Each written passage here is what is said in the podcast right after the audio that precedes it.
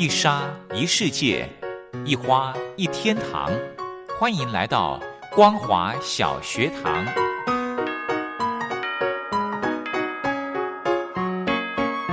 让我们一起学习，一起分享。光华小学堂。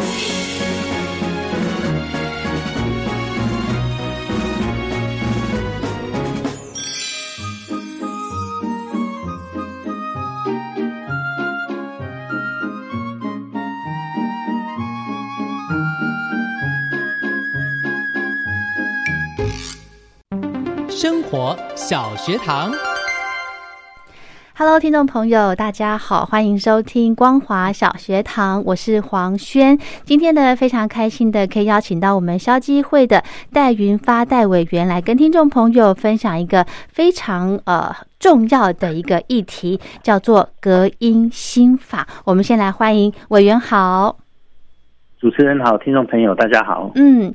呃，今天要跟大家谈这个隔音心法哦，我自己非常有感觉。我相信呢，很多听众朋友也都跟黄轩一样，都经历过，因为这个呃楼跟楼之间的这个楼板啊，隔音不足所产生的噪音，然后跟邻居有一些呃不愉快的这种经验哦。所以今天呢，来跟听众朋友分享这个隔音心法。诶，既然它叫做心法，那表示它有原本的一个隔音法规喽。呃，是的，其实之前台湾的针对一般的隔音，嗯，呃，其实大大概就是针对呃房屋的安全为主哈，在定定的，比如说哎，那个房屋的地震来要怎么样安全哈，那那个一一般的安全承载力要多少多少，嗯，实际上基本上针对一个楼地板的隔音的部分，之前一直没有特别定定这个要求跟标准，嗯，哦，所以说第一次它基本上政府也是。了解说，哎，社会大众针对这个隔音的问题，呃，很多的一些纷争，然后跟困扰，也也也。也大家都知道，说现在的住宅大部分都是集合住宅比较多，对哦，早期可能说套贴，那整栋都是你家哦，那你怎么做，大家都没意见哦。是，那可是现在现在基本上透天的很少哦，几乎都是分层在在销售，嗯，所以你的一个权状就是在你的那一层，楼上是别人的家，嗯，别人要怎么过他的生活，你很难去管他，哦，我相对这个就造成刚刚主持人讲的说很多的一些困扰，是，那所以说。呃，事实上，国外呃，针对这个部分都有定定一些呃这种居住品质的一个标准哈。是。那我们台湾之前一直没有严格去定定这一块，那当然也有一些呃学术然后跟产业界哦在提供说这个的一个重要性。那确实这个是很重要哦，也值得政府来重视这一块。是。那这样子呢？因为刚刚教授有提到说，现在因为很大部分的呃台湾的人口呢都是。呃，住在那个所谓的集合住宅，不管是呃老旧的公寓或者是大楼，对不对？都是分层的。但是呢，诶，现在我刚刚就提到了，我自己碰到这个问题，就是楼板噪音的部分。那因为刚刚教授提到说，是因为新法的关系，所以新的建案应该就会按照法律的的这个规定来有它的一个嗯，比方说呃楼板要多厚，是吗？呃，基本上是这样。呃，以前九二一地震之前，很多的楼地板的面那个那个厚度哈，是很很多只有做十二公分，十二公分它当然可能就比较差。十二公分。那接着过来，呃，对，接着过来有些九二地震之后，大部分都会做十五公分的楼地板。嗯哼。那这个基本上都是。主要定义是在安全那一块了哈。哦。那当然一小部分是因为大家认为说十二公分太薄哦，楼上楼下的传递太太严重。对。所以后来诶九一地震之后，大家对要求安全品质更重视嘛。嗯。所以说大家也就就开始也把楼地板的厚度就做到十五公分。嗯。而且之后开始又有一些豪豪宅的那个概念又启动嘛哈。是。那豪宅启动之后，大家就认为说，哎，十五公分的楼板隔音。好像不太够，所以有些业界就自动把呃楼板做成十八公分，认为说我厚度多一点，至少隔音效果好一点。是，那事实上这个还还没有办法满足到大家的需求，所以说呃接着又有一些厂商在那个楼板中间放保利龙球，哦，当做是说一个隔音的一个地坪的一个哦的一个推动，哦，那有一阵子也蛮多这种的，呃，所谓的隔音宅的的部分在市场上哈，在销售案、预售物各方面都可以看得到那种广告哈。嗯哼。不过这些呃林林总总的一个眼镜，这些的隔音的一个效果。嗯，都还没有办法达到呃真正所谓的隔音宅的一个标准哈。哦。所以说现在政府呃现在呃从今年度开始实施的嗯的这个制度的话，哦，它基本上是以以后我们一般楼板都是以十五公分为主在做的比较多。嗯。那以这种十五公分的楼板在做的时候，它还要再做一个隔音哦，去去等于是说呃能够隔音十七分贝哈的的这个部分来做做这个标准，而且是。呃，整个居室只要是居室的的那个部分的上方都要达到这个标准，是全面铺设的，哦，不是只有说哦放一些保利龙球，有的有放，有的没放，哦，那个效果还是没有办法很很完整。嗯哼，就是像政府定义的这个标准是一个算是很完整的一个标准。嗯哼哼哼，那照委员这样子说的话哦，那如果像我现在住的是比较嗯老旧的公寓。那它的原本先天的防音效果就不好了，那怎么办呢？呃，其实老旧公寓其实要做改善真的是不容易哈。嗯。为什么？因为其实你你们家的隔音要改善，是要楼上的人他家去铺设这个隔音的一个一个一个地垫哦措施地垫，他才可以做到的。所以说，呃，等于说。不是你自己要做就可以做到的，所以这个是比较困扰的一个一个部分。嗯，对，所以你你你你家自己做隔音地垫，事实上是楼下比较安静。嗯，啊，对，所以所以你家自己要做也没办法做，所以你要跟是楼上的愿意去做隔音地垫，所以这个是比较麻烦的一件事情。哇，对，那只是说针对新建案它会有帮助的哈。为什么？因为我想呃，新建案基本上它就是说。呃，针对居室的地方哈，嗯，那那我们都要去做一些呃上方都要做一些隔音的一个地垫，嗯哼，那当然非居室呃就比较不需要。那我想说，一般的居室就是说我们的房间嘛哈，哦，睡觉房间，嗯，哎，睡觉的房间啦，我们我们的客厅上方啦，哈，这些一般来讲就是一个一个居室的概念。嗯哼，那假如所谓的非居室，就是说。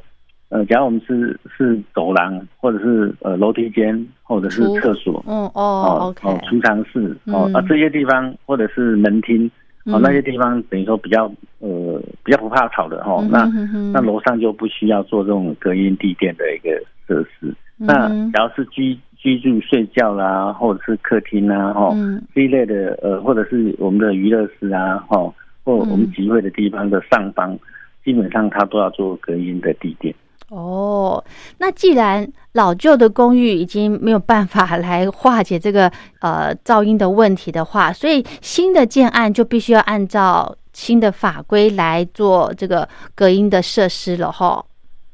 呃，是的，其实我想，呃，很多的政策只能针对新的建筑物往下延伸会比较方便，然后旧的旧的呃旧的大楼，说真的，它以前的设定跟设。设计哈跟施工各方面都已经定型了。对，其实你要把很多很旧的大楼一定要如何的改善，确实是比较很难不容易的哈，比较不容易的。那当然就是说，有些大楼其实说真的，呃，已经三四十年了，或或四五十年的一些旧的房子，哦或大楼，其实基本上我们也会比较建议说。呃，可以的话，现在政府都有在启动哦，围绕都跟哦这个这个部分，实际上是可以去了解一下哈，说哎，看看哎，你们家的那个旧社区，呃，是不是在围绕的部分，哎，适合有一些奖励哦，或者是在都跟的部分，呃，适合有一些一些措施是不错的哦。我觉得说，其实太老旧的建筑，你你一定要在老旧的建筑里面去做，呃，如果改善改良，确实是不太容易。假如是这种情况的话。倒是可以针对围绕顾客的角度去思考，哦，可以往那个方面来多。OK，那这样子的话，呃，就是看新的建案喽。那如果像比方说我们去买一栋新的房子，那我们要怎么知道说它的这个我们天花板它的隔音是符合法规的呢？呃，是这样子，就是说现在新的新的大楼，它现在呃要取得建造，它规定就是要这样做。嗯，所以说这个部分对建设公司而言，它是会花到一些成本跟预算的。对，所以消费者不用担心说，哎，假如这个房子他有做，他销售不会拿出来讲。基本上，呃，你可以很清楚了解说，以后你去买一下新的房子，嗯，不管是预售哈，或者是说已经刚盖好的成屋，嗯，而，去去购买的时候，其实呃，建设公司跟代销公司基本上应该都会去说明说，啊，我这个房子哦有做哪一种隔音啊，等等，哦，基本上都会讲。那除非说他没有讲，你可能就要问一下说，哎，那这个部分隔音有没有这样做？他有可能说。这个房子是比较慢盖的，可是呢，他是之前前两三年，哦，或前一年，他就知道说隔音的政策要实施，他是先取得建造，嗯，哦，那他取得建造那时候还没有规定，所以他现在盖的房子还不需要做隔音的一个设施，对对对，可能这个部分可以去了解一下，基本上都很容易可以判断。嗯哼哼哼，OK，好，那一一般的这个楼板的，它是用。混凝就是砖块吗？来做这个，哼，其实基本上是这样。呃，隔音的方式，它基本上不是隔音在我们所谓的天花板，它是隔音是做在我们的呃地表面。哦，比如我们我们地表面是，比如是十五公分的，嗯，呃混凝土嘛，哈，的楼楼板。对。那在这个楼板上面去做一些一个呃隔音的一个设施的哈，基本上。哦，是指这样子哈，它是用这种方式在做这个部分的一个隔音。嗯，对。那基本上它做法上有有几种哈。嗯，一般我们楼板的隔音的做法有分两大类，一个是湿式的哈，嗯，一个是干式的。嗯，那私事的就是说，我们台湾的老百姓都喜欢说地板上可能就是铺瓷砖啊、大理石啊，哦，这种比较感觉比较硬、比较扎实的这种地皮。对。那这种地坪，它的它的做法就变成说，它在十五公分的呃混凝土的阿西结构板之上，嗯，它就要铺隔音垫。铺隔音垫之后呢，还要再再铺一个大概将近五公分左右的压层，哈，嗯，的混凝土的一个压层，之后在上面再来铺瓷砖大理石，嗯哼，好，这种就是湿式的。这种的做法就是它会增加呃房子的重量会增加比较多嘛，哈，嗯哼，那那也要注意说，它在施作的界面的每一层都要小心去施作哈，确保以后比较不会有膨供的一些问题。膨供是什么？膨供就是说，像一般家里的瓷砖，不是有时候会膨起来吗？哦，热胀冷缩那种哦，就台语叫做膨供啊。哦哦，哎，所以那种可能要去注意了哈。这第一，第二就是干式的做法，就是说在混凝土的楼地板面积上哈，它要先把它做抹平的动作，嗯，哦，把它粉平之后呢，在上面去贴。呃，隔音木地板呐，哈这一类的，哈都是干式。那呃，隔音木地板其实基本上现在这种因应隔音的政策实施，嗯，哦，这种呃做法现在会变很多了哈。以前是隔音木地板，那它现在可能所谓的隔音木地板的那个木地板这三个字，呃，以前以前是木头做的，现在隔音木地板很多都是呃算是复合材料，嗯，哦，不是真正的木头了哈。那甚至于说以后也会有一些呃，可能说一些呃呃一些一些不同的一个石子材质哈合成合成的一个一个元素哈，去取代那一层。所以说以后做起来的感觉也有可能是看起来像木地板，嗯，有一些做起来看起来就像地砖哦，嗯，石英地板也有可能，嗯哼，哦，所以我想说这个就变成说因应政策的实施，所以这种的呃做法会会是。推陈出新，各式各样的百家争鸣都会跑出来哦。嗯嗯，所以说以后可以选择的这个产品会非常多哦。OK，好，这个就是所谓的隔音材料的部分，对不对？对对对对。嗯哼哼。好，那这样子的话，如果一般的消费者要买新房子的时候，我们有需要去了解这个隔音材料吗？还是只要问建商说，哎，这个你们隔音怎么做，有没有达到这个法规的要求就可以了？呃，其实是这样子，就是说，嗯，那个除了隔音的材料了解之外呢，其实我们也特别呼吁，就是说，假如我们是做那个湿式的做法，没有？嗯嗯。那因为它就有比较多个界面嘛，哈。嗯。那我们就会建议说，它的水泥砂浆的配比啊，哈，那至少压层的这个配比要调到一比三哦，就是说这个部分配比要注意。好专业。嗯。对，这个配比要注意。那另外就是说，它的瓷砖背后哦，也都是那个。全面都是要那个背胶的部分哦，要做确实一点哦。那而且它瓷砖跟瓷砖的一些接缝的地方哦，哦尽量也是要留至少两 mm 的一个间距，让它能够热胀冷缩。而且呃，它的间间距啊，跟那个瓷瓷砖哈面材跟那个分户墙之间也要保持一个缓冲的一个空间，而且到时候也是要填那个软质的一个。填缝材料，让它确保说以后那里热胀冷缩的时候比较不会挤到，就比较不会膨供。哦，所以说这个湿式的施工这几个细节都要注意，这样才可以确保说以后你家买到了一个隔音宅哦，住的。觉得很安静很好，哎，比较不会膨空的问题。嗯哼，我想这个是蛮重要的，要去注意的。是我刚才注意到说，教授有提到这个呃楼地板，因为要防这个噪音，所以会加厚，对不对？那它会影响到整个房子的重量，这个会有危险的顾虑吗？呃，它会影响到房子重量，其实基本上在做结构安全设计的时候，它就会考虑进去的。嗯，它就会考虑进去的。嗯，只是说这个部分就变成是说，呃，你要用那种的方式去做，那你可能就要去注意它会衍生的后面的一些呃成本的增加，哈，跟它会影响到的一个呃安全性要去注意的地方。那安全性会有哪些呢？呃，安全性其实基本上以隔音的部分的安全性来讲，呃，影响是比较小的了。是是，因为假如你是做轻质的话，其实它的呃那个，它结构技师在做设计的时候，他就会把它考虑进去嘛，哦、嗯，去它的一个这基本的一个自重的重量。嗯，那假如你做湿式的，它的就会有一个压层的。将近四五公分，这个比较厚一点哦。那这个部分他们在结构设计也是要把它考虑进去。所以说，基本上不管你是又做干式、湿式，基本上都可以。哦，那只是。要先让结构技师了解，结构技师他就会整个把它考虑进去，那结构安全上就都是没有问题的。是是是，刚刚教授不用担心，是因为教授刚好提到说，现在有很多这种合成的材料，对，可能会把它改良成呃比较轻，但是它又有隔音的效果，对不对？呃，对，它基本上它呃它呃也不是材料比较轻，应该是说。它的做法就像做成像呃隔音木地板的那种概念。嗯哼哼。隔音木地板，只要你有看过的话，就会知道说它是用用有点类似空拼装卡榫的那种方式。对对。所以它做起来就很密嘛，哈，很密实。嗯。呃，可是它的结合就会结合的很很很好，哈。嗯。因为它是等于是一个呃自动化工业化生产出来的一个产品。嗯。所以它就直接套装套装套装这样去做。只是说以前以前做的是隔音木地板，就是外表看起来是木地板的形式啦。嗯，那只是说，因为现在大家都知道，有些消费者不一定喜欢木地板的颜色啊，对不对？对对。他喜欢瓷砖实一实的那种感觉啊。嗯。哦，那以前没有这种产品嘛？可是现在因为隔音地地坪的一个实施，嗯，哦，隔音的这个实施，所以说。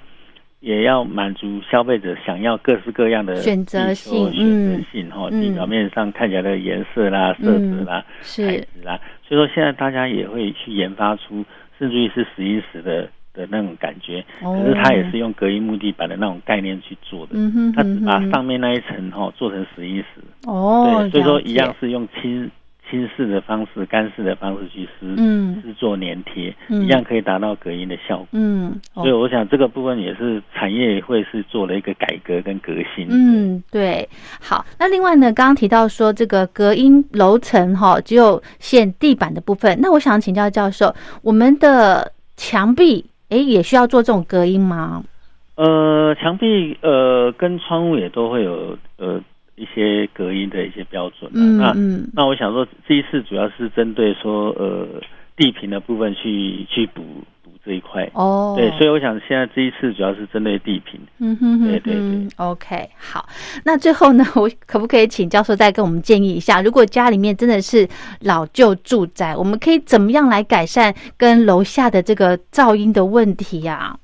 呃，假如我们老旧住宅，嗯，还是要去居住在那里的话，可能。只能去跟要改善你家的隔音，可能你要跟楼上的去沟通。哦，所以看楼上愿不愿意去针对呃那一块去做一些处理哈，是。哦，或者说只能希望说他们的家的小朋友或者是他们的对小朋友。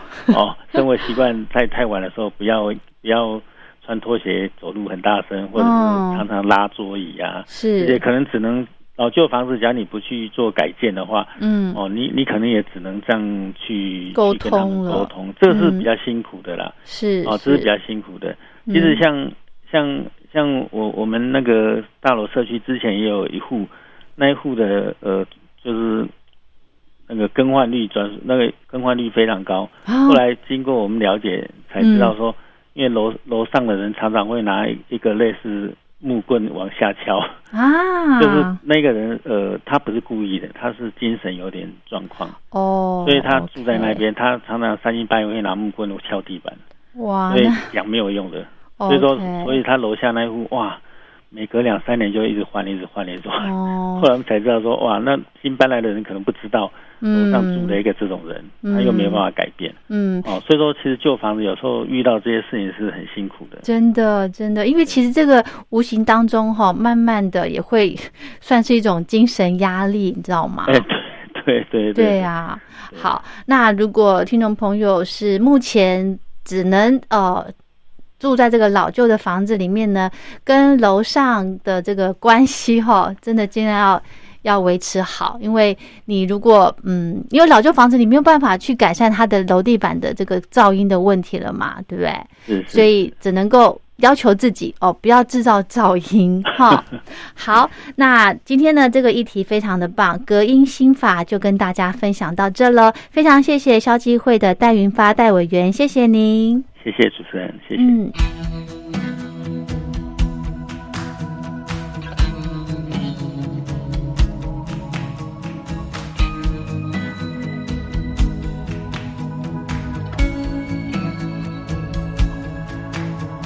伤了很多心，错了很多事。只能看你离去，向星球内爆空虚，可能不思议，可能没意义。展开新的旅行，冒险的必须，实在对不起。就算一直被当空气。我还是要用我最开朗表情，向我的玫瑰说晚安。我会接受所有怀疑，就在梦的国度啊，这都在继续，在继续。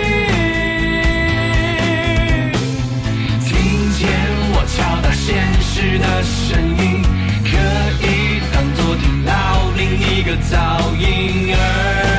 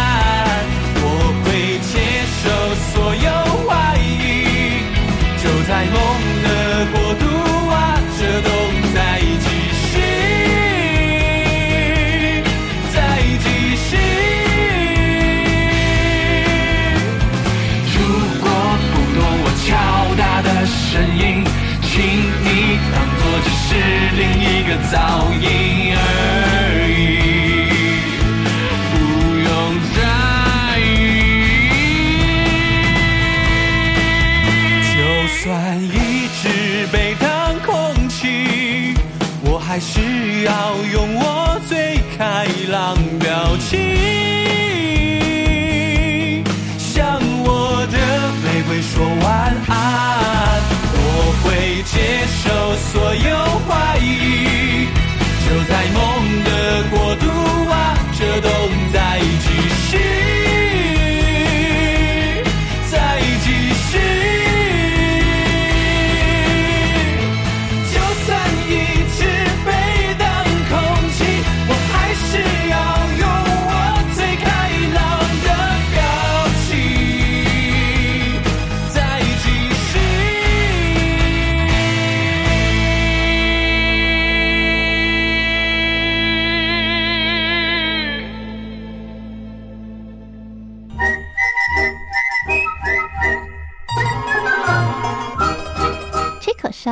西方是引起公众注意的一种方式，可以让大家觉察到不容易被发现的问题，所以将举发弊端的人称为吹哨者。有些事情不可以说，但是有些事情必须说。说跟不说的一线之隔，决定了谁可以成为揭弊英雄。支持听众发出自己的声音，说实话，要真相，才能够让社会各方面都正常起来。请听众安心接币，勇敢吹哨就可以参加抽奖。来信请您寄到台北北门邮局一七零零号信箱，或者是用电子邮件寄到 lily 三二九小老鼠 ms 四五点 hinet 点 net，并将姓名、年龄、职业、地址、邮编、联络电话、电子信箱资料填写完整，就可以参加活动。哨声响起的活动到八月三十一号，请听众勇敢的发出自己的声音，安心接币，勇敢吹哨，就可以参加抽奖。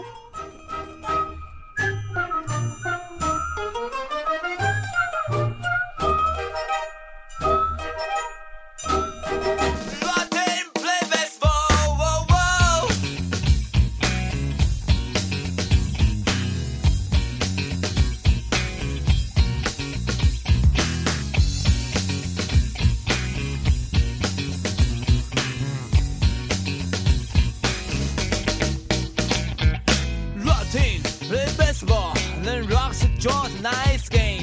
Rock team, play basketball. Then rocks draw the nice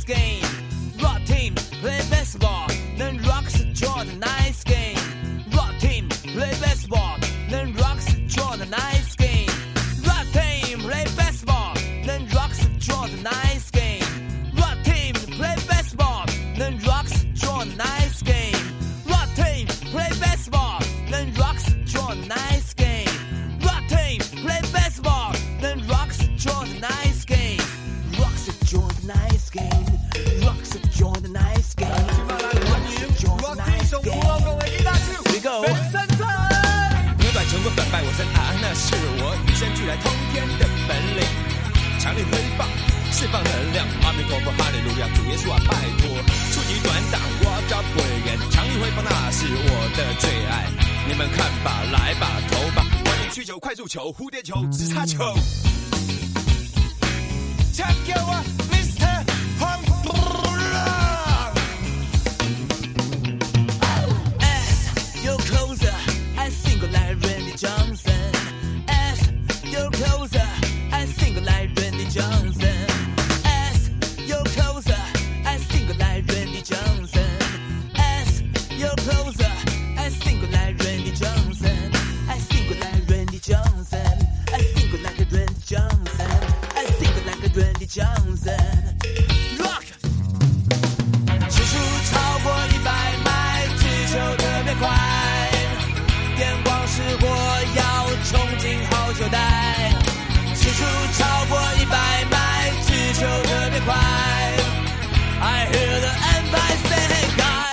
You gotta try cow.